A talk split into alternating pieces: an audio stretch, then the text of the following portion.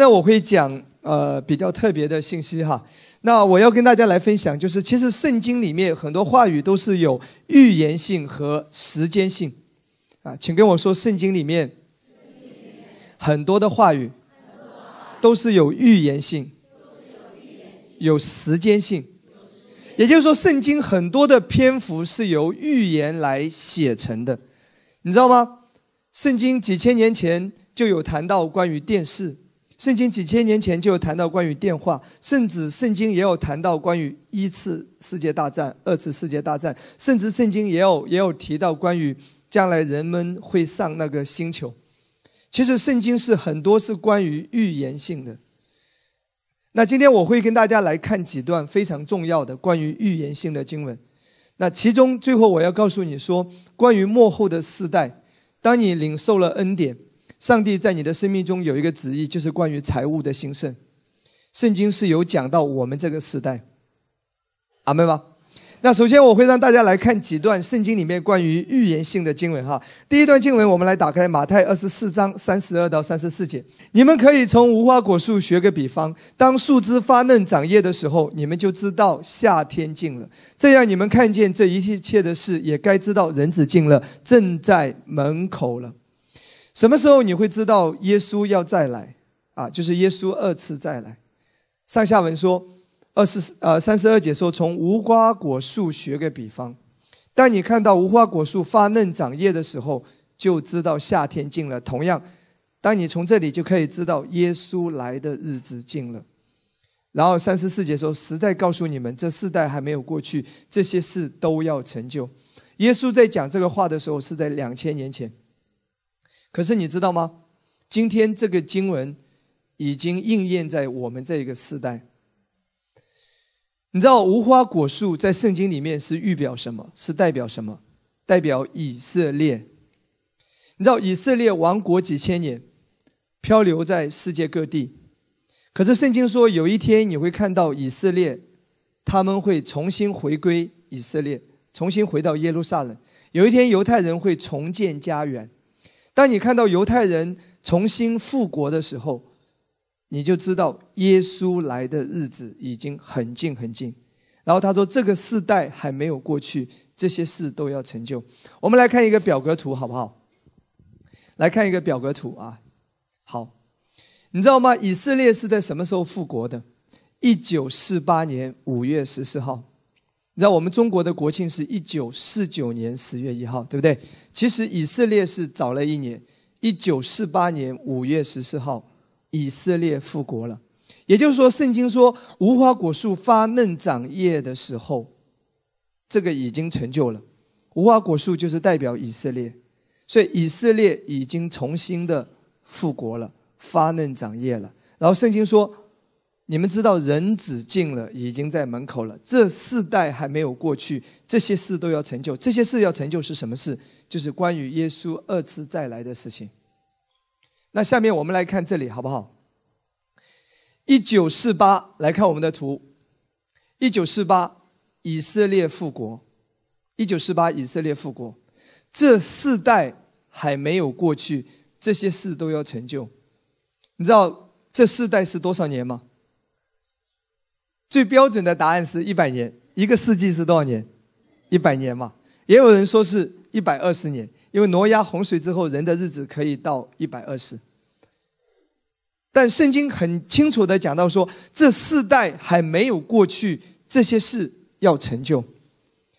所以常常有人会说啊，耶稣再来，耶稣再来，讲了几千年了，哎，不好意思，以前跟现在不一样，现在是末时的末时。就好像一直说狼来了，狼来了，狼没来，对不对？这回是真的要来了，因为你知道吗？圣经是有预言性的。当当以前人家说耶稣要来了，耶稣要来了，一千年前、一千多年前、两千年前，但你知道吗？那个时候无花果还没有发嫩长叶，以色列还没有复国。五百年前以色列没有复国，一千年前世界上没有以色列这个国家，他们已经亡国了几千年。没有，以前没有，所以一九四八年这个时候才可以算起，无花果树已经发嫩长叶了，然后呢，这一个世代，假如说一百年是多少年，自己算。假如说一百二十年是多少年？但圣经说这四代还没有过去，还没有过去，在这个过程当中，人子就要来了，这些事都要成就。所以，我们这个世代的人，请听好，你要为自己来祷告，求主让你身体健康，你要活着经历被提，不要期待死亡，要期待被提。所以，非常有可能。如果你好好领受圣餐，你命够长的话，你可能都不需要死，你会见证耶稣从天降临，你会见证被提，你会活着来见主，所以我们要有这个期待。所以跟任何世代、跟过去多少个世纪以前的人不一样，圣经这一段经文就是指的我们今天，就是我们当今世界的基督徒来说的。所以圣经是有预言性，是有时间性。是有某一个精准的阶段性。既然你看到这个图片，你可以再来看一下。所以这个世代还没有过去，这些事要成就。我们首先是经历被提。当我们基督徒重生得救的人被提之后，世界还没有结束。我们被提是在空中与主相遇，世界还在。地上会进入七年大灾难，那个是非常可怕的。也就是说，有一天一夜之间，我们全部都消失了。然后世界上的国力就会发生极大的变化，很多基督教国家可能一夜之间国力只剩两成三成，可能有一些很少基督徒的国家一下子就会崛起。像美国可能很多呃可可能很多那些战斗机的飞行员可能都已经不见了，因为基督徒全部都是被提了嘛，世界仍然在的，然后就会发生很多啊民攻打民国攻打国以及各种灾难。根据启示录里面记载，一个冰雹是。一他连得九十斤啊，那然后会会死很多的人，在这个过程中仍然有可能有人会得救。那有人说我们都已经被提了，谁来传福音呢？一，一犹犹犹太人，就以色列会有十四万四千的传道人开始起来，那些都是犹太拉比，他们会被开启，一下子会明白关于耶稣，然后他们会开始传福音，有人会得救。这个启示录里面讲到十四万四千。会出来传道的是犹太人，所以非常非常有意思的一件事情。今天很多犹太拉比，他们旧约圣经很熟，他们只是帕子没有被揭开，他们不知道关于弥赛亚耶稣而已。但是有一天他们会被开启的，圣经讲到。然后另外一个途径借着什么？也借着我们走了之后，我们的视频、音频都还留着，有人会看的，有人会听的。所以，如果今天你正在听我的讲道，可能是若干年之后了，你要相信耶稣。虽然在大灾难当中，你相信耶稣，你是可以得救的。然后地上是七年大灾难，然后呢，基督来到这个地上，然后进入千禧年，魔鬼被捆绑，然后最后才进入新天新地。今天我的重点不是探讨这一方面，我是让你知道说，圣经的预言是有时间性的，是有精准的阶段性的。所以我们这个时代非常特别，跟历世历代的圣徒不一样。虽然讲耶稣再来，耶稣再来已经讲了几千年，但现在不一样，这回真的快来了。我们已经到了末时的末时，因为以色列已经复国过去七十周年了，你知道吗？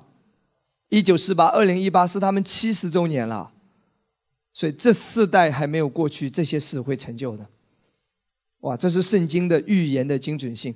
那我会让你来看第二段，第二段关于恩典福音的传播，其实在圣经里面就已经写下来了。你相信吗？你知道吗？恩典福音是保罗开始传讲的。保罗说：“我是见证从主领受的，啊，那个我的执事是见证神恩惠的福音。”来看《使徒行传》第二十章二十四节。今天很多人不明白，他会说啊，什么恩典福音又搞一个什么异端嘛，又搞一个什么新的花样？记住，这是圣经所说的，这是保罗所说的。来看，保罗说：“我却不以性命为念，也不看为宝贵，只要行完我的路程，成就我从主耶稣所领受的职事，证明神恩惠的福音。”这是中文翻译恩惠，其实原文希腊文和英文就是 grace，恩典的福音。保罗说：“我这一生的使命是传讲神恩典的福音。所以，恩典福音是谁开始先传的？保罗。神把这个启示给了保罗。所以保罗开始传恩典的福音，保罗开始写罗马书、写加拉太书、写以佛所、写各罗西、写这些教义的经文，圣灵感动他开始写出来。所以保罗传讲恩典的福音，保罗传讲恩典的神学。但是你知道吗？保罗在地上的时候，保罗的影响还是有限。保罗只是在耶路撒冷、罗马。在在亚细亚，也就是说，在欧洲一些国家，保罗有他的行程，甚至在保罗那个年代，保罗还没有来到亚洲来传这个福音。所以在保罗那个年代，保罗的影响还是有限的，恩典的福音并没有传到世界各地。可是圣经预言，将来这个恩典的福音会传到世界各地，会被普遍的人听到。也就是说，这个信息会是。普遍性的会是大众性的，你知道圣经的预言在哪里？啊，几千年之后，距离那个时间，好不好？我让你来看这一段预言性的经文，在耶利米书二十三章第四节到第八节，圣经预言说，将来上帝要亲自设立他的牧者来牧养他的百姓和羊群。上帝所设立的牧者会给他的羊群带来极大的安慰、极大的爱、极大的祝福。我们来看第四节，好不好？我必设立照管我们的他，照管他们的牧人，牧养他们，他们不再惧怕，不再惊慌，也不缺少一个。上帝要设立合神心意的牧者来牧养他的百姓和羊群。这里看到有三个特征：不再惧怕，不再惊慌，也不缺乏。跟我说，不再惧怕。不再惊慌，也不缺乏。今天你我怎么样能够确定你在一间合神心意的教会？怎么样能够来确定？就是你要来分辨你所领受的信息，你所听到的教导，它是否让你不再惧怕、不再惊慌，也让你不再缺乏。如果你信一个福音，或者说你加入到一间教会，或者说你信一个耶稣，带给你的都是恐惧。都是胆战心惊，都是定罪，都是捆绑，都是让你越来越抑郁，越来越被压制。这个教导一定不是从神来的。如果你在合神心意的这个牧养的体系之下，圣经说不再惧怕，不再惊慌，也不缺乏。感谢主，在这个教会，我看到很多的同工弟兄姐妹生命的翻转。你生命中真的经历到不再惧怕。你也遇到事情也不再惊慌，跟以前不一样了。你也发现说，你生命中越来越被供应，任何一个领域你都不再缺乏。你发现你生命发生了翻天覆地的改变。那这是第四节。那到底是哪一种信息？到底传的是哪一个内容？哪一种灵粮会让羊群？不再惧怕，不再惊慌，也不缺乏呢。下面继续说第五节，耶和华说：“日子将到，我要给大卫兴起一个公义的疫苗，他必掌管完全，行事有智慧，在地上施行公平和公义。”这个指的是耶稣说的。好第六节继续说，在他的日子，犹大必得救，以色列也安然居住，他的名必称为耶和华我们的义。注意，是哪一种灵粮让你不再惧怕，不再惊慌，也不缺乏呢？第六节说。他们听到的信息是关于他的名必称为耶和华我们的义。注意，耶和华我们的义。注意，我再说一次，请听好。这里告诉你是耶和华我们的义的信息。注意哦，不是你的义，也不是你遵行律法的义，不是你的顺服达到义的标准。乃是耶和华才是你的义，也就是说，这个信息他必须要传讲新约。今天耶稣的公义是你的公义，阿门吗？因着耶稣的救赎，你的罪转移到了耶稣的身上，耶稣的公义转移到了你的身上。这个信息的内容带出不再惧怕，不再惊慌，也不缺乏。这个信息内容的焦点是关于神的义。关于今天你领受了神的意，哇，这个是什么内容？恩典福音啊！恩典福音告诉你，今天你不是靠着你的行为，也不是靠着你的表现，不是靠着你的顺服，不是靠着你遵行律法而达到公义的标准，不是靠行为得救，不是靠行为在神面前称义，而是白白的领受了公义的礼物、洪恩和所赐之义。今天你是公义的，哈利路亚！不是靠着你的行为得到公义，也不会因为你的表现而失去它。你永远是公义的。你越知道你是公义的，你才能够活出公义。你越扎根在公义的根基上，你才能够行出义来。哇，这个是恩典福音啊！哈利路亚！恩典福音告诉你，神的义就是你的义。哈利路亚！今天律法主义告诉你，还是要靠行为来得救，还是要靠你的努力来成为神的义，靠你的顺服在神面前称义。我有恩典，今天是领受的，白白领受的。公义是一个礼物，是一个赏赐。今天耶和华是你的义，哈利路亚！哇，太棒了！是因为这个信息啊，上帝要赐下这个信息，使他的羊群不再惧怕，不再惊慌，也不缺乏。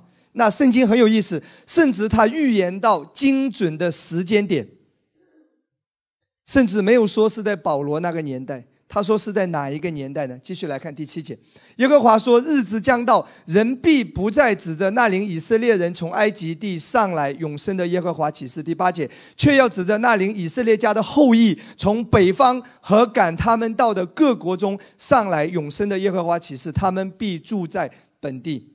注意来看第七节到第八节，甚至讲到那个时间是哪一个时间？不是以色列人从埃及地上来。那个是在旧约曾经发生过的一件事情。他说，那个时间点会是在上帝把以色列人从北方以及赶他们到的各国中领上来，在那个时间，人们会听到关于耶和华是我们义的信息。你知道吗？这个在什么时候发生了？你知道以色列的北方是哪里？科普一下，俄国。俄罗斯，你知道吗？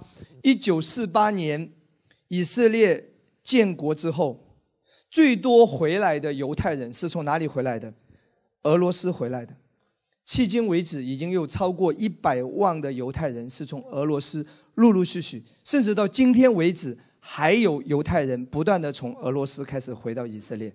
现在还没有全部都回来，大约他们有。一千多万的犹太人，全世界啊！可是以色列的人口只有八百多万，也就是说，散居在世界各地的还有好几百万以上，正在陆陆续续的从世界各国，那最多的是从俄罗斯。你知道，俄俄俄罗斯的西伯利亚都是犹太人的那个居住区域的。今天，犹太人就是以色列的官方其中一个语言，其中有一种语言就是俄语，很多犹太人会讲俄语，是从俄罗斯回来的。甚至从中国的上海，也有超过几万人。你知道上海都有犹太人纪念馆，世界各地也就这里讲到说各国中包括上海，所以这个城市是被祝福的，因为接待了神的选民，所以上帝使这个城市崛起，成为世界上非常有影响力的城市。因为你接待神的百姓，因为上帝给亚伯拉罕的祝福和咒诅当中曾经讲过一句话，他说：“为你祝福的，我就赐福于他；咒诅你的，我就必咒诅他。”哇！所以看见犹太人对他好一点，就肉身来说，他是神的选民，他是神的后裔。你祝福他，上帝就祝福你；你咒诅他，你跟犹太人作对，不会有太好的结果。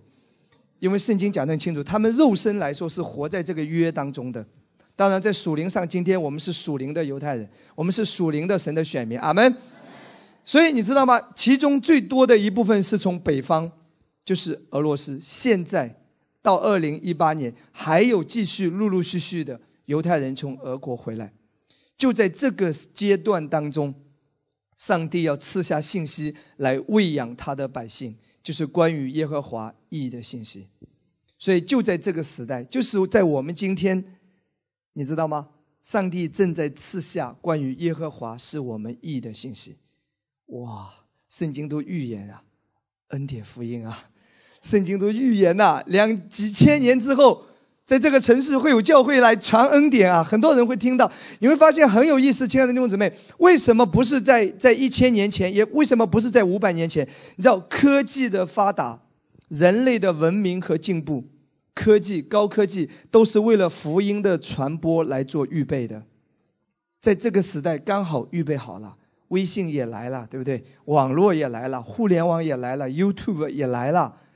各种网络传播开始来了，所以人们会听到关于耶和华是我们义的信息，不是关于定罪的，不是关于宗教的，不是关于律法主义，每天要靠你的行为来取悦于神，而是领受神的爱，领受他公义的礼物，你就会改变，你就会翻转。哈利路亚，阿门。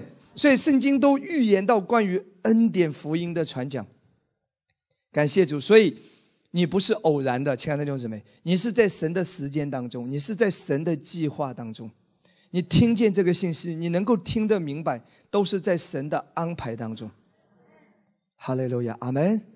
那我会再让你来看一段关于圣经的预言，你知道在幕后的世代会讲到是什么样子的？我们来看以赛亚书第六十章第一节到第五节：兴起发光，因为你的光已经来到，耶和华的荣耀发现照耀你。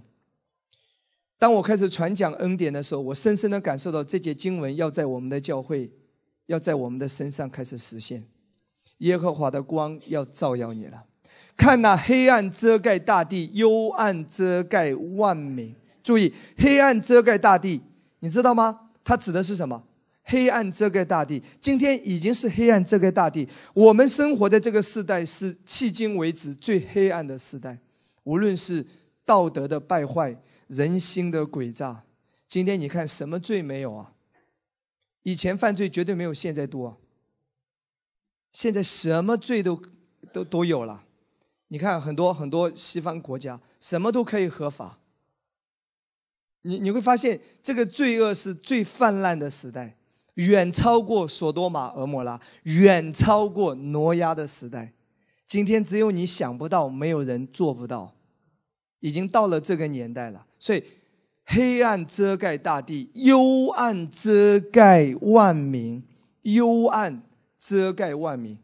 要普遍的问题是，越来越多的抑郁症，越来越多的人空虚，越来越多的人活在呃活在伤悲、抑郁，都正在影响着人们。圣经说的幽暗遮盖大地，真的是这样。哇，亲亲爱的姊妹，你知道你身边的人？我我我我不知道你有没有接触过，我有机会我接触过一些抑郁症患者，你很难理解他的内心世界。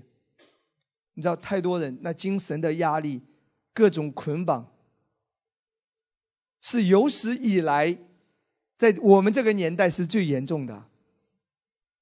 有人说有有一些老人就不理解，我们那个年代吃饭都吃不饱，还每天胡思乱想，干活都累死你。现在你会发现。人的压力，生活的节奏，已经到了什么程度？你可以想想看。我昨天还看到一个一个报道，他说，就拿在上海，他说很多青少年都是有脱发，有有那个脱顶的危险，都是青少年呐。也就是说，掉头发都是成为一个问题了。二十岁不到，头发已经掉了；三十岁不到，头发已经掉的差不多了。以前不太会有的，因为现在的压力。生活的节奏，人思想上的那种负担，是有史以来是过去的人们没有办法体会的。生活节奏越快，科技越发达，人的压力是越大的。所以圣经说，幽暗已经遮盖了万民。但是好消息是，当你相信恩典，你有恩典，你有福音啊，你是公义的。耶和华却要显现照耀你，他的荣耀要现在你身上。把这句话阿门进去。有你在的地方就不一样。有你在那个办公室，那个办公室就有平安。有你在那个家庭，那个家庭就有保障。有你在那一群人群当中，那一群人就有盼望。哪里有你，哪里就有开心，就有喜乐，就有欢笑的声音。哪里就有正能量，哪里就有盼望。阿门。神的光在你的身上。然后第三节说：万民要来救你的光，君王要来救你发现的光辉。我相信恩典福音继续传讲下去，连君王都会需要这个福音的。你举目向四方观看，众人都聚集来到你这里。我真的发现说，哪一间教会传讲恩典，哪一间教会在这个黑暗的时代就会成为一盏明灯啊！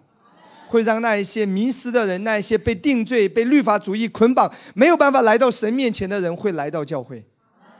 因为今天太多律法主义的教会已经把人拒之门外了。人们觉得信耶稣没有带来什么盼望，别信耶稣还好，信了耶稣发现自己更加罪恶深重，死得更快，还不如不信。你你会发现教会不再传讲盼望，不再传讲福音，传讲的都是人，对不对？不再聚焦基督，而是聚焦人。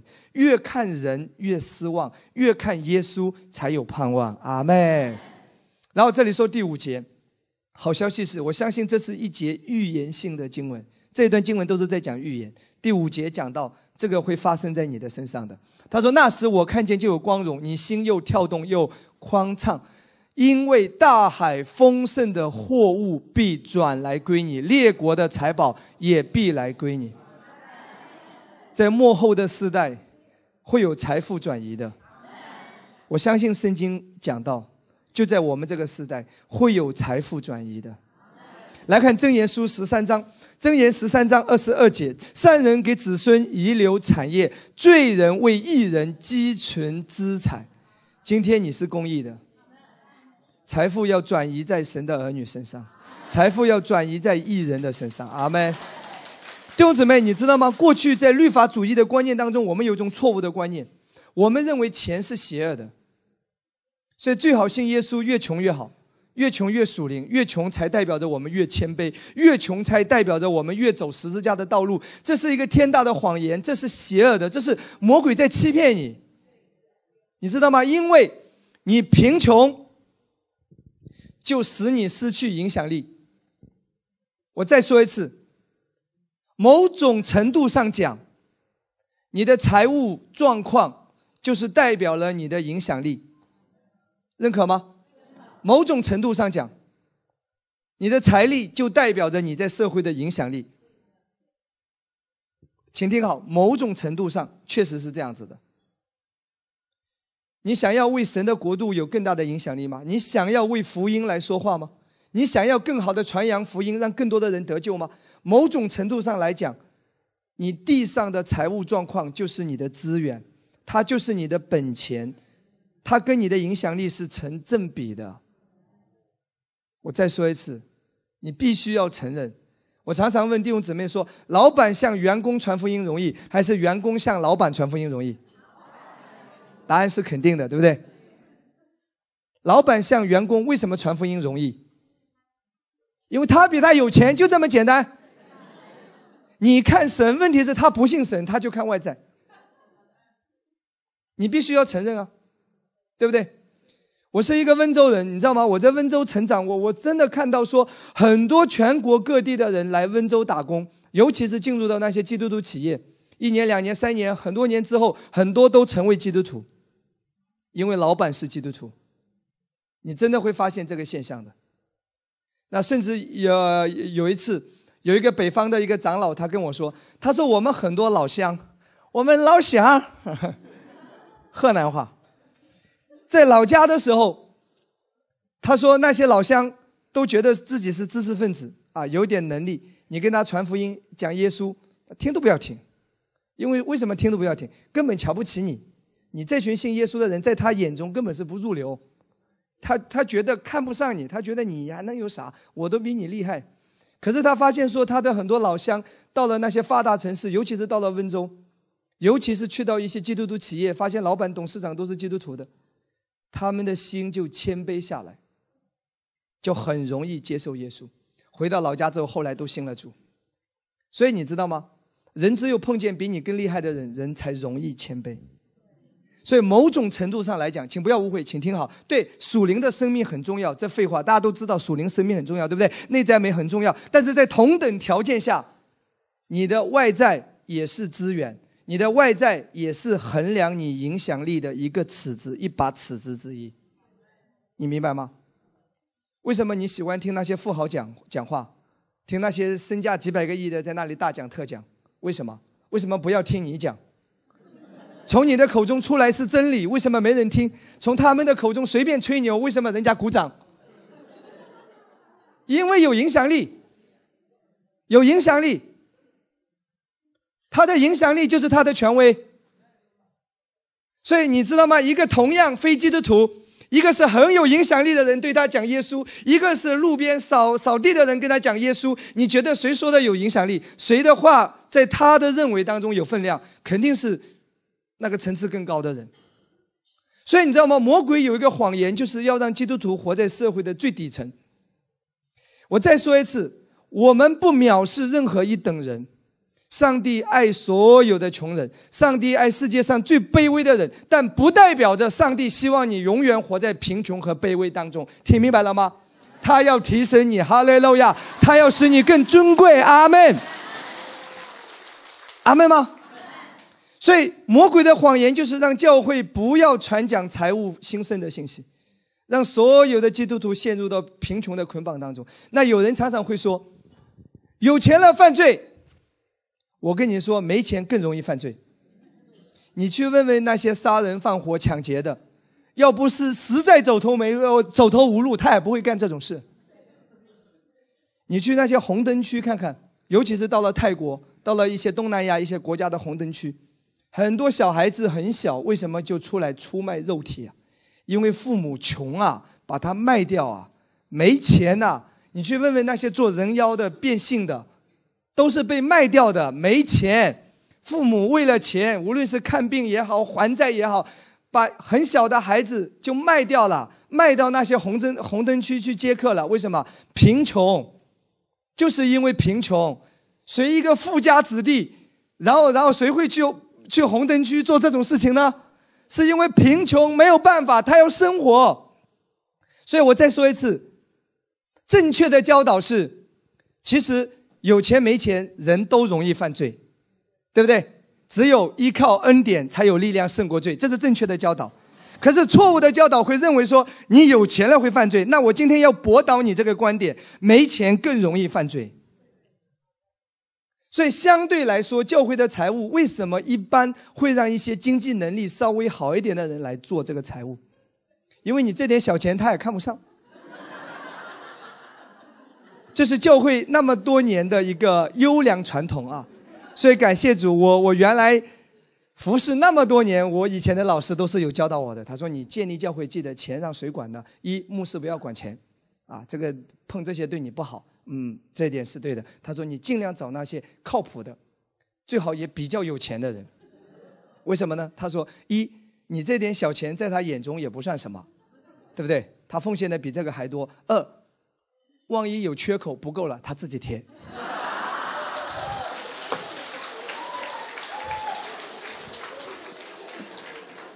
有道理的，有一定道理的。OK，这些是牧会小经验、小插曲了。OK 啊，不绝对，不绝对，但只是说一点点小经验、小经验。所以你知道吗？魔鬼的一个谎言就是让基督徒要贫穷。啊，有钱了会爱世界，你没钱更爱世界。我看到很多全职的，后来为什么不不全职了？生活所迫。我看到没钱了更容易爱世界。你明白我在讲什么吗？所以，财富不等于邪恶。圣经没有说钱财是万恶之根，圣经没有这样讲。圣经说贪财是万恶之根，贪财跟钱财是两个概念，钱财是中性的。如果你知道为福音的缘故，如果你知道这一切是从主来的，如果你知道来来十一来支持教会，来支持福音的发展，上帝巴不得给你更多的钱，明白吗？所以贪财不是你拥有多少，贪财是你对钱财错误的定位和看法，所以非常有可能一分钱都没有的人是非常贪财的人，非常有可能，也非常有可能。非常富足的人，却是合神心意的人。亚伯拉罕就是啊，他是非常富足的。可是亚伯拉罕是神的朋友，对不对？所以很重要，亲爱的弟兄姊妹。所以在这个时代，在幕后的时代，上帝要做一件事情：福音的复兴，福音的复兴已经来临了。上帝会有财富的转移，你要相信这一点。阿门吗？所以以赛亚书第六十章，刚才第一节到第五节讲的非常清楚。那我再让你来看另外一段经文，我们常常讲马拉基书第三章，对不对？今天我会要告诉你啊，最精准的解释，在在今天为止，我从来没有没有这么精准的解释。但我告诉你，现在解释马拉基书是我有史以来最精准的。我不是说我以前讲错，而是说那个精准度没有今天讲的精准。你知道马拉基书三章第十节的应许，大家很熟悉三章第十节，对不对？他说：“你将十一送入到仓库的时候，以此试试我是否为你们敞开天上的窗户，倾覆于你们。”你知道吗？这个经文是在什么时候上帝给出的应许？我们下面来看马拉基书第三章的背景，在什么情况下、什么背景下，上帝给出一个财务兴盛的应许？其实就是我们今天这个时代，二零一八，我们这个年代，领受恩典，世界金融萧条，世界各种贸易战，世界各种各种各种动荡。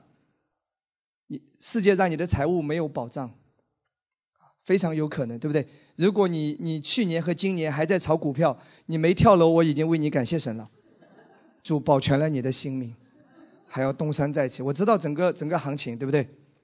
就是在这个最萧条的时代，上帝给出应许。有人说牧师凭什么这样讲？来看第一节到第二节。这里告诉你哈，三章的背景是什么？来看，万军之耶和华说：“我要差遣我的使者在你们前头预备道路，你们所寻求的主必忽然进入他的殿。立约的使者就是你们所仰慕的，快要来到。他来的日子，谁能当得起呢？他显现的时候，谁能立得住呢？因为他如炼金之人的火，如瓢布之人的碱。这段经文指的是什么？”指的是耶稣第二次降临。他说：“你们所寻求的主必忽然进入他的殿。”耶稣来的时候，没有人具体可以知道。圣经说像贼一样，突然之间就来了，然后我们就背题了。突然之间，一眨眼之间，圣经说：“请问，耶稣今天来了没有？没有。耶稣第一次已经来了，为我们死在十字架上。”死了，埋葬了，第三天复活，然后我们期待耶稣第二次再来。也就是说，耶稣第一次再来之后，新约教会诞生，耶稣在十字架上为我们赢得了救恩，福音诞生了。然后在，然后接下来教会是两千年，我们一直在等待什么？耶稣第二次再来。换一句话说，第一节和第二节来看这个时间，第一节和第二节。在讲马拉基书第三章的时间表，是在耶稣第一次再来和第二次再来之间，还没有来，正在等候第二次再来，就在这之间。所以第三章的应许是给我们这个世代，我们正在盼望耶稣二次再来，我们正在盼望教会被提，就在这个时间的间段当中。我们正经历金融的萧条，正经历各种经济的战争，正在这个阶段当中，我们最担忧的是我们的生意行情越来越不好，我们最担心的是我们的工作，对不对？对财务上的各种担忧、各种风险，就在这个阶段当中，我们在等耶稣二次再来。然后，上帝给我们的应许是什么？我们从第七节看到第十节。或者第七节一直看到第十二节，哇，有没有启示？它是有时间的，弟兄姊妹。当然，圣经任何一节经文你都可以运用，可是最精准的表达，最好是要注意上下文它的时间点。这个是最精准的，它就是指的这个时间来说的。阿门吗？所以在我们这个时代，就在今天的我们。神在财务上给你的应许，我们现在从第七节开始看。万军之耶和华说：“你们列祖的日子以来，你们常常偏离我的典章而不遵守。现在你们要转向我，我就转向你们。你们却问说：我们如何才能转向你？那请听好，我们常常说我们要在财务上来寻求神，怎么样代表着在财务上来寻求神？上下文，怎么代表着你开始在财务上去相信耶稣？”不再是相信你自己的力量，开始相信他的供应，就是从你开始十一开始做起。当你开始做十一的时候，才代表着你真正不再靠你自己的本事了，你开始在靠主了。所以，什么来证明你是在转向神，在财务上？从你十一开始，哇！因为上下文在讲十一啊。然后，人岂可夺取神的物？你们竟夺取我的供物。你们却说我们在何事上夺取你的供物呢？就是你们在当纳的十分之一和当献的供物上，因你们通国的人都夺取我的供物，咒诅临到你们身上。请听好，我要在这里解释一下，因这把十一夺取了，咒诅临到你们身上。注意经文，注意经文，请听好，圣经没有说上帝咒诅他们，圣经而是说他们被咒诅了。有什么不同？头抬起来看我。上帝咒诅他们和他们被咒诅了有什么不一样？请听好，今天你没有做十一，上帝不会再咒诅你，因为你在基督里已经不再被定罪了。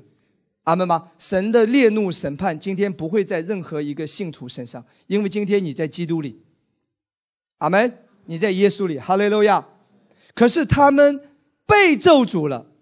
意味着什么？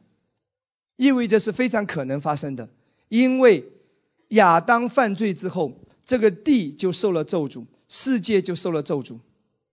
人为什么有生老病死？不是因为今天你犯罪，上帝咒诅你，你有生老生老病死，而是因为在亚当里，这个咒诅已经实现了。你知道，在亚当里，人有生老病死。为什么脑细胞每天都在死亡？正常情况下，年龄越大，记忆力越衰退。为什么脸上的皱纹越来越多？为什么越越年年长了？为什么头发会越来越白？这个是亚当里的规律，是因为神咒住亚当，咒住临到世界，所以只要你在这个世界，你都在这个被咒诅的规律当中。不是今天神刻意要咒诅你，而是你在这个被咒诅的规律当中。所以，请听好。你没有做十一，神不会重新再来咒诅你。我说过，这是基督教的教义，咒诅已经落在耶稣身上。可是如果你不知道做十一的话，圣经说你会活在这个亚当里，神对这个世界、对土地的咒诅。明白我的意思吗？也就是说，你的财物会有所损失，会有所漏洞，因为整个世界是被咒诅的。懂我的意思吗？神不再咒诅你，可是你没有做十一呢，你就活在在亚当里被咒诅的整个定律当中。一会儿我会再再次来解释哈，新约有一节经文来解释这个。那下面继续来看下来，万军之耶和华说：“你们要将当纳的十分之一全然送入仓库。”所以十一呢，最好不要用来自己支配啊，最好然后给自己买衣服。我的十一给我买衣服啊。反正我整个人都是主的，不可以这样，这个是乱搞，自己给自己找理由。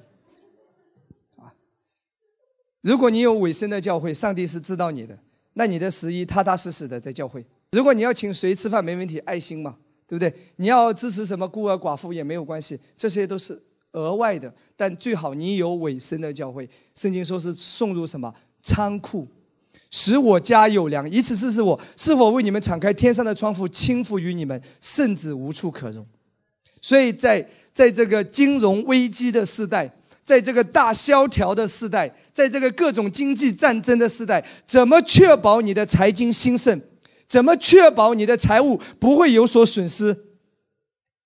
一直在蒙福的状态当中，当你十一的时候，上帝就救你脱离属地的咒诅。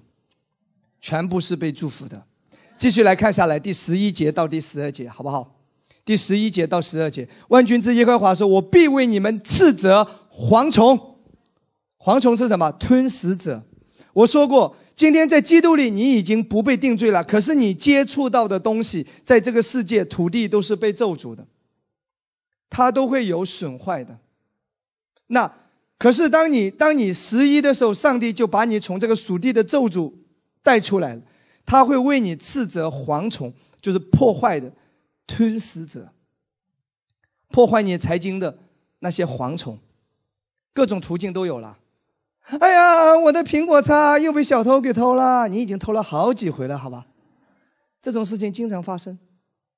哎呀，我又摔碎了，贴个膜一千八百八。哎呀，前段时间病的要死，挂盐水又花了我半个月工资，各种损失都是在发生，对吧？一会儿又爆胎了，一只轮胎又没了，对吧？主保守你平安就好了。你你发现在这个世界上总是在消耗你的财物，吞食者，因为你没有把你的财物分别为圣，所以还是可以被吞噬。你是圣洁的，可是你的你的财物是来自这个世界土地地上的，对不对？你没有把它分别为圣，所以会有很多的损失在。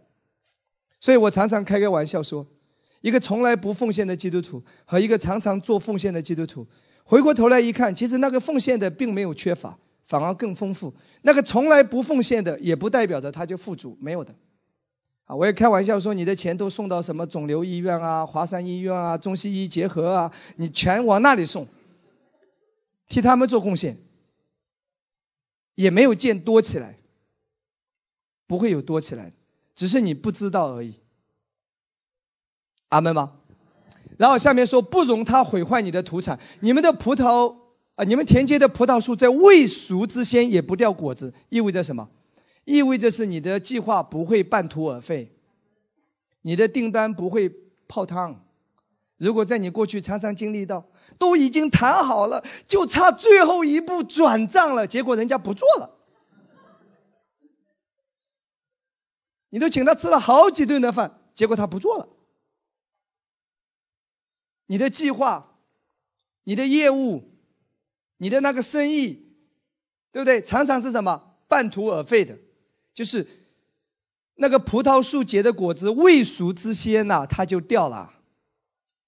可是圣经给你一个保障，当你把你所有的一切分别为圣的时候，上帝要保守它。然后万军之耶和华说：“万国必称你们为有福，因你们的地必成为喜乐之地。”哇！当你把你所有的一切分别为圣的时候，你的地必称为喜乐之地。意思是什么？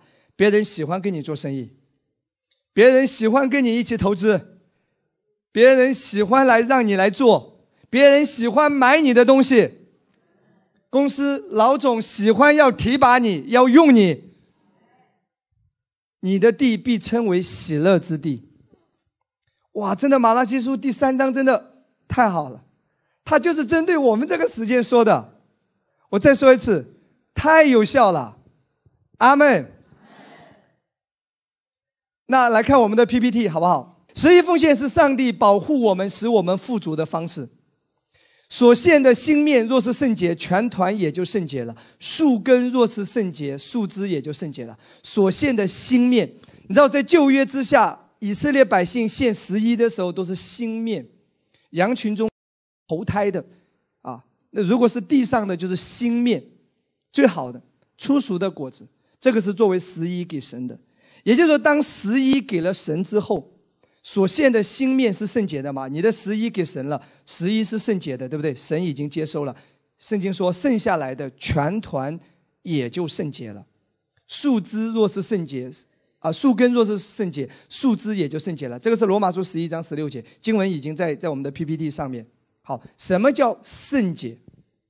什么是圣洁？那希伯来文的意思是 kodesh，kodesh，它的意思是什么？当某物圣洁时，它被单独分开来了。圣洁这个词的希伯来文是 kodesh，意思是与众不同。圣洁并不是指。抱着自好像说自己比别人更圣洁的态度，啊，我比你好，你看我多圣洁。他不是这个意思，这个是是自义，是上帝所厌恶的。圣洁指的是什么？希伯来原文指的是与众不同，被单独分开来了，被分别为圣了，这叫圣洁。圣经说所献的心面是圣洁的，十一拿出来了给神，这是圣洁的，剩下来的十分之九也是圣洁的。也就是说，当你做了十一之后，你剩下来的那一部分变得更有效率，变得更耐用。就像你的手机充电是用车载充的，和那个插头上充的不一样。有没有发现，车载充的看起来几格是满的，其实不耐用，一个电话啊没了一半没了，它是空的，不耐用啊。你真正插在那个那个电源上充电，它那个电充起来是很耐用的。很多人不是赚不到钱，算算手指头一掰，掐指一算，今年也不错。可是到过年发现还是负数，哪里去了？不耐用啊！很多方面就是在消耗，明白吗？如果你做生意碰见一个无赖还逃跑，各种乱七八糟的东西都是在消耗你。所以，所以当你十一之后，意味着什么？剩下来的十分之九被分别为圣了。哇，这个真理真的太好了！再来看下一段，OK。马太福音六章二十一节，关于财务。他这样讲，他说：“因为你的财宝在哪里，你的心也在哪里。”我在想说，上帝为什么要我们在财务上去做十一，而不是其他的方面？为什么他主要集中在财务上？为什么上帝在这个方面有教导呢？我以前不明白，其实慢慢的我越来越明白，其实。钱财和我们的心是连在一起的。OK，请听好。钱财和心是连在一起的，也就是说，你钱给出来，其实也是代表着你的心在给出来。因为钱是从哪里来的？钱是用生命换回来的。你一天挣一百块，你奉献了两百块，代表着你奉献了两天的生命。所以，所有人都是看重钱的。所以，钱是代表了生命，你明白吗？所以，你钱给出来的时候，上帝说，其实你的心也是在给出来。钱没有给出来的时候，代表着你的心还没有到那个点。我非常有体会。甘坚信牧师曾经讲过这样的一段话，在他的一些书里面，他有说。他说他到一个地方去讲道，大家不要误会啊。他说有一些地方根本不会给他讲员费。他说我倒不是因为要那个讲员费，他发现说那些根本不给他讲员费的地方，基本上对他的教导也是无所谓的。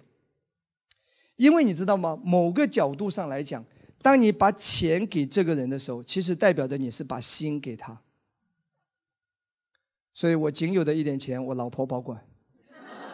其实我也学彼得，金银我都没有，都在我老婆那里。奉拉萨拉耶稣的名叫你起来行走。钱给他管才是真正爱他。这钱跟心是连在一起的。如果你真的委身一个教会的话，你一定会把奉献放在自己的教会的。这个就跟尾声度真的是成正比的，你乱放的人，基本上你对教会也无所谓的，真的无所谓的。你越无越有所谓，你会你你真的对教会是有所谓的，你真的是会专注在自己的教会的，非常有意思的。所以经文没有说你的心在哪里，你的财宝也会在哪里，圣经没有这样讲，经文是相反的说。财宝在哪里，心也在哪里。你把钱放在哪里，你的心就会在那里。当你把钱献给主时，即使你并不乐意，你的心也会转向主那里。所以有时候是需要咬紧牙关，逼自己一把的。因为当你咬紧牙关，要求自己这么做的时候，你的心、你的感觉会跟着你所做的来走的。我常常在一个地方建立教会。我们完全可以来帮助他添加任何的设备，或者帮他租一个场地，但我们一般不会这么做。我们会鼓励他说：“当地的几个人自己想办法，尽可能的自己想办法把东西都搞起来。”你知道原因是为什么？所有的费用如果是我们给他的，他明天说不干就不干了。好了。你这个投入了一大笔，然后他跟你说明天我不办教会了，你搬走吧东西，哇，那就搞什么？他想放弃就放弃，可是为什么一定要让他自己来呢？哪怕困难一点，尽量让他们自己来呢？你可以稍微帮助点，但主要一定要以他们为主呢？他会珍惜，他会重视，他付了代价，他流了血，他不会轻易放弃的，你明白吗？明白我的意思吗？我我的一个体会啊，讲到婚姻吧，我结婚的时候，其实相对来说，女方的家庭比我男方的家庭是要好的，家境啊，我我丈母娘、岳父岳母都还是可以的，因为我爸爸是一个全职传道人。你可以想象一下那个状况，家里的破房子、老房子，对不对？你说你要多少彩礼，要多少钱，我都望而却步。你想一下，是是有差距的。可是我非常认可，你知道丈人岳父岳母他这样说，一定要让他自己付点代价。我们不是要他的钱，但酒席什么的，一定要让他付一点代价。为什么呢？以后生活再慢慢帮助你一下，这个再说。但至少结婚一定要让那个小伙子付一点代价。他的理由很简单：你不付代价，你根本不珍惜。我花了钱讨的老婆了，我怎么可以随便不要就不要啊？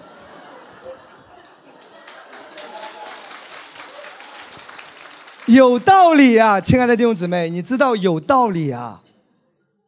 当然了，大家不要误会说。我不是说那个那个另外一一家说你经济能力好，你帮助他一下不可以吗？这个这个当然是可以，但这个是后话。但前期这样子做是有道理的。为什么你不花点钱，你不付点代价，你不珍惜，你知道吗？你无所谓的，你动不动吵架，他说走走就走，你反正没花钱，你是无所谓的。你花了钱，你的心就在这里。所以圣经真的太好了，财宝在哪里，心就在哪里，道理是一样的。为什么？为什么一个新的教会建立，我们尽可能让当地的同工弟兄姊妹有所负担？他付代价，他会认真的。他钱也出来，他搞不起来，他也心疼啊，他也会争口气啊，他也会努力啊。在某种程度上来讲是有道理的，亲爱的弟兄姊妹，你明白吗？所以。圣经真的是这样讲：财宝在哪里，心也在哪里。如果你对一个教会委身，你不可能不奉献的，这都是不正常。那个委身一定是假的，真的。所以那个财宝就是代表着心，它两者是连在一起的。哈利路亚，阿门吗？真的很重要。圣经下面这句说：“即使你并不乐意，有时候钱给出去肯定是在放血嘛，对不对？可是你愿意信靠神，有时候也是一种突破。当你突破之后，你会发现越来越自然，这个也会越来越自然。这个人很多时候是需要突破的，突破了就自然了，然后你会经历到神更大的祝福在运行。阿门。来看下一段。” PPT 下一段，人在最小的事上忠心，在大事上也忠心；最小的事上不义，在大事上也不义。上下文，路加十六章是在讲关于财务，在上帝的眼中，怎么来衡量一个人靠不靠谱？怎么来衡量一个人可不可以被予以重任？其中一个标准是，他说，人最小的事上中心。所以你会发现啊，那个新造教会啊，New Creation。还有一些一些比较成熟的教会，他在用一个童工的时候都有一个标准，就是十一，它是有道理的。相对来说，一个懂得十一的基督徒都是比较成熟的了。哎，我再说一次，你怎么来看一个人成熟不成熟？如果你你简单陌生接触的话，你没有办法用呃没有办法。最短的时间来了解他嘛，对不对？其中一个方式，如果他真的真诚的有在做十一，基本上这些人比较靠谱的，他是有原则的人了，他是对神有信念了，他是有神了，基本上不会跟你变卦的。那路易斯牧师曾经有有有讲过，他说，因为我跟他聊天嘛，聊教会，他说那么多年教会的过程当中，有一些童工离开了，那。更多的当然是继续了，对不对？见证教会的辉煌和复兴，确实有一些也离开了。那他发现说，那些离开的童工，基本上都是先在十一上出状况，不再做十一了。后来慢慢的就开始离开了教会。真的发现这一个现象。所以圣经这么写都是有它的道理的。神的智慧是高过人的智慧，这就是为什么一些比较成熟的教会，他衡量一个人可不可以做组长，或者说可不可以做主要同工，他们是有一个标准。当然了，男女关系啊，以及品行啊，那个那个也都是其中的考核。其中一个考核就是十一。一个做十一的基督徒，真的是相对比较成熟了，他已经懂这个道理了。所以今天感谢主，我们的同工牧者在一起聚会，牧师今天讲这个道，神给我智慧。主日讲到我一般，你看我从来不提奉献，为什么？那么多年牧会有经验，主日聚会，因为我们新朋友多，突然之间来个新朋友，然后你一上台就整十一，人家都吓吓怕了，都引起误解。我们今天不是因为缺钱讲这个，这是真理，非常重要，跟你的每一方面都有关系的。倘若你们在不义的钱财上不忠心，谁还把那真实的钱财托付你们呢？哇！倘若你们在别人的东西上不忠心，谁还把你们的东西给你们呢？当你忠于金钱时，你就会得到真正的财富、施工、智慧、尊荣和尊严。再来看下一页。错误的观点一：我们不用十一奉献，因为耶稣是我们的十一奉献。那圣经根据在哪里呢？哥林多前书，我们来打开，很快来打开十五章第二十节到二十三节。很多人认为说不需要十一，因为耶稣就是我们的十一。听起来有道理，因为耶稣就是我们初熟的果子嘛，对不对？旧约初熟的果子是献给神的。那我们来看这段经文，来看这段经文。但基督已经从死里复活，成了睡了之人初熟的果子。但死之呃死机是从一人而来，死人复活也是因一人而来。在亚当里众人都死了，照样在基督里众人也都要复活。但个人是照着自己的次序复活。初熟的果子是基督，以后在他来的时候是那些属基督的。注意这段经文不是在讲十一。这段经文在讲什么？在讲肉身复活的次序。我再说一次，这段经文在讲复活的次序，不是在讲财务的十一。不要断章取义，你一定要看上下文。初熟的果子是基督，上面讲到什么？死人复活，讲到肉身的复活。耶稣是第一个死里复活的人，带给了我们盼望。我们在基督里，耶稣来的时候，死了的人都要复活，活着的人要改变，得着复活的身体，荣耀的身体。阿门。这是一个肉身复活的次序，不是跟财务有关。这段经文这里跟财务没有关系，而相反的，耶稣在路加福音十一章四十二节来看 PPT，耶稣本人亲口怎么说？耶稣本人亲口怎么说？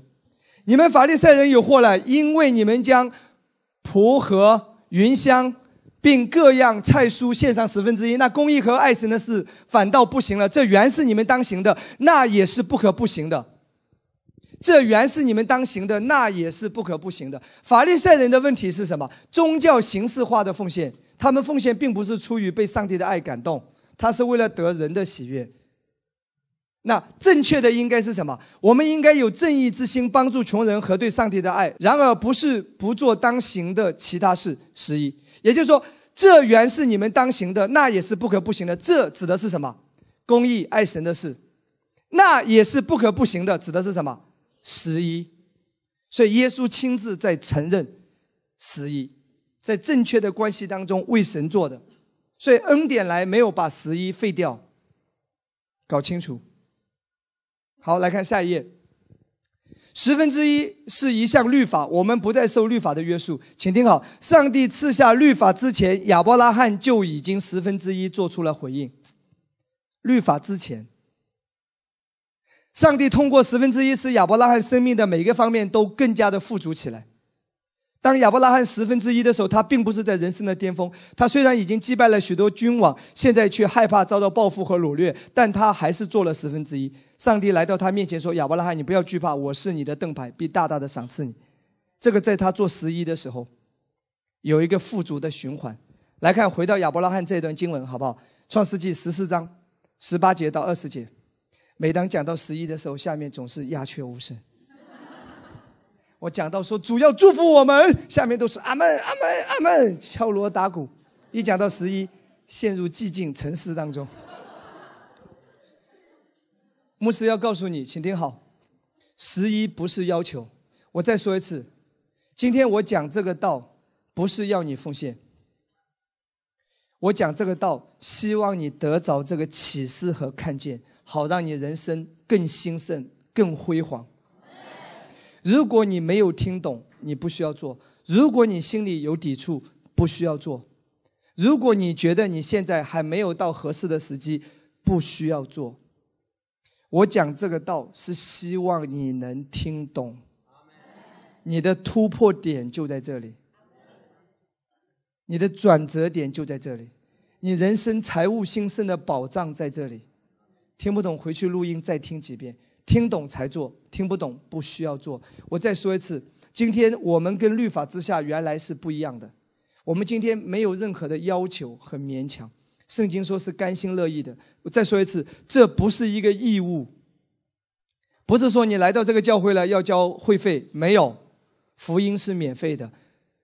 所以十一跟你称义没有关系，十一跟你上天堂没有关系，十一跟你得救没有任何关系，十一跟神爱你这个真理没有任何关系。但十一是一个启示，你知道十一意味着什么？你凭信心这样子做，你会更大的来经历神的突破。所以如果没有启示，不需要做十一，明白吗？不要拿这个十一来要求别人，不要要求，它是一个启示。我再说一次，讲这个的目的不是要你拿钱，讲这个目的是让你明白还有这么一条路在这里。哈雷路亚，这是神所喜悦的，阿门吗？来看亚伯拉罕，来看十八节，这个是在律法之前哦。亚伯拉罕在律法之前四五百年。他就开始十一了，所以千万不要说今天我们不在律法之下了，不需要十一。十一的教导跟律法没有关系。我们今天的十一不是律法下的十一，今天的十一是恩典下的启示。阿门，明白吗？在恩典下十一，它是一个启示教导。有些人误以为在恩典下，任何需要自律的事，任何需要人跟神配合的事，都不需要做了。他认为人如果做任何事情，都都不是恩典，或者说都不是安息，这是完全不对的。不要搞错了。我再说一次，不要错误的领受恩典。如果你认为说在恩典之下，牧师叫你一起来方言祷告，你说律法，你错了。恩典下更多方言祷告。如果牧师告诉你说恩典下要有十一的启示，你说这是律法，错了。恩典下不是什么都不做的，恩典下是在启示，在圣灵的带领中在做。阿门。如果你认为说恩典下我随便婚外情、随便犯罪，你是没有认识恩典，你还是在律法之下。恩典之下，对不定你的罪，但不定你的罪的目的是什么？不是让你继续在罪中。组长、同工们。听清楚，屏幕师没有讲错，我相信我也没有讲错，但确实很多人会听错。屏幕师讲的很明白，我也讲的很明白，但确实很多人听不明白。恩典下不定你的罪，不是要你继续在罪中；恩典下不定你的罪，是让你有力量不再犯罪。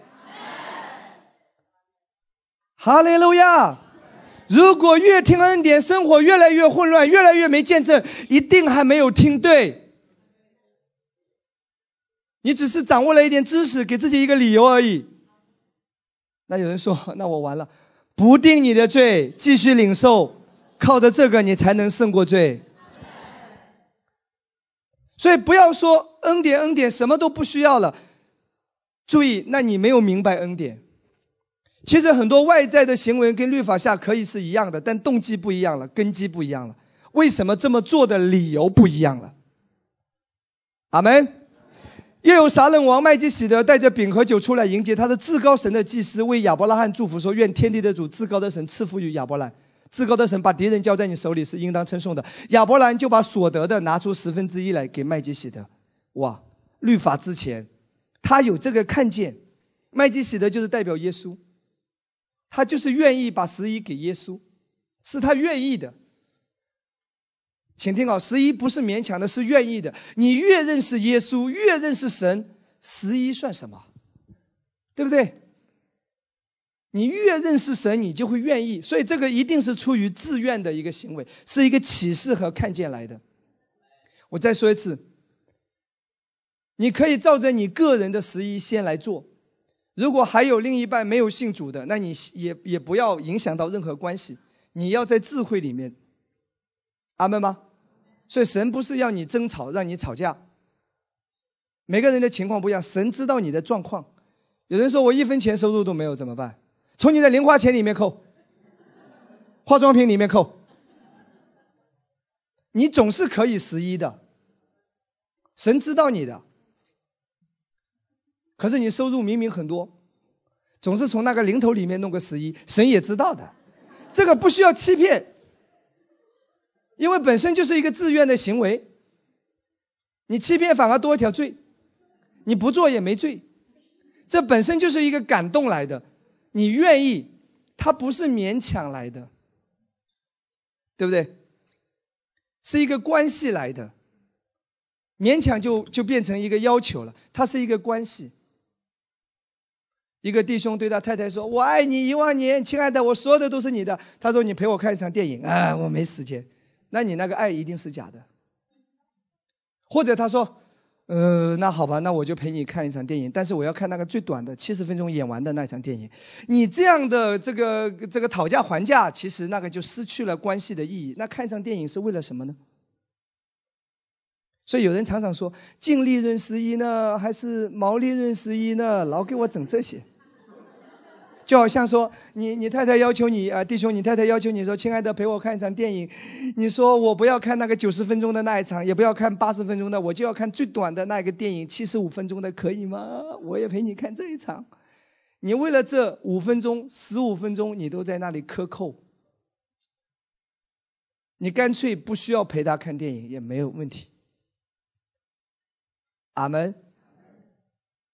明白吗？所以它本身就是一个启示。所以亚伯拉罕在做这样的一件事情，所以上帝极大的祝福他。他是一个信心的循环。再来看下一段，十一奉献，希伯来文是什么呢？玛萨，然后副主是什么呢？埃萨，也就是说，玛萨把那个妈把十一去掉，就是埃萨，就是副主，所以。副主是隐藏在希希伯来文呐，副主是隐藏在十一里，非常巧的哈，跟中国的汉字有泄露天机，对不对？中国汉字，中国汉字，什么时候你能够安息坐下来？坐是什么？两个人中间一个十字架立在一个土地上。当你知道两个人强盗。中间一个十字架，耶稣挂在上面，立在土地上。当你知道耶稣在十字架上的完工，你才能坐下和安息。中国文字是有启示的，你知道吗？义，公义的义，繁体字怎么写？一个羔羊的羊，下面一个我。义是来自于哪里？羔羊的公义，今天就是你的公义，恩典福音啊！所以希伯来文你知道吗？十一奉献是玛萨。然后财富富足是什么？埃萨，就玛萨把那个妈去掉，前面那个字母去掉，也就是当你把十一拿出来的时候，你就变成了埃萨，变成了富足。哇！神都已经预备好了。你知道犹太人为什么这么蒙福？亲爱的弟兄姊妹，很多犹太人虽然不信耶稣，但他们做十一的，他信上帝，他也做十一。还有有一些虽然他们没有做十一，他的祖宗上代都有做十一，所以亚伯拉罕在做十一的时候，圣经说立位，他替立位谢了十一。希希伯来书第七章第九到十节，亚伯拉罕给麦基洗德做了十一，对不对？来看，并且可说那受十分之一的立位也是借着亚伯拉罕纳了十分之一，你知道吗？因为麦基洗德迎接亚伯拉罕的时候，利位已经在他先祖的身中，身是腰。也就是说，亚伯拉罕生谁？以撒，以撒生雅各，雅各生谁？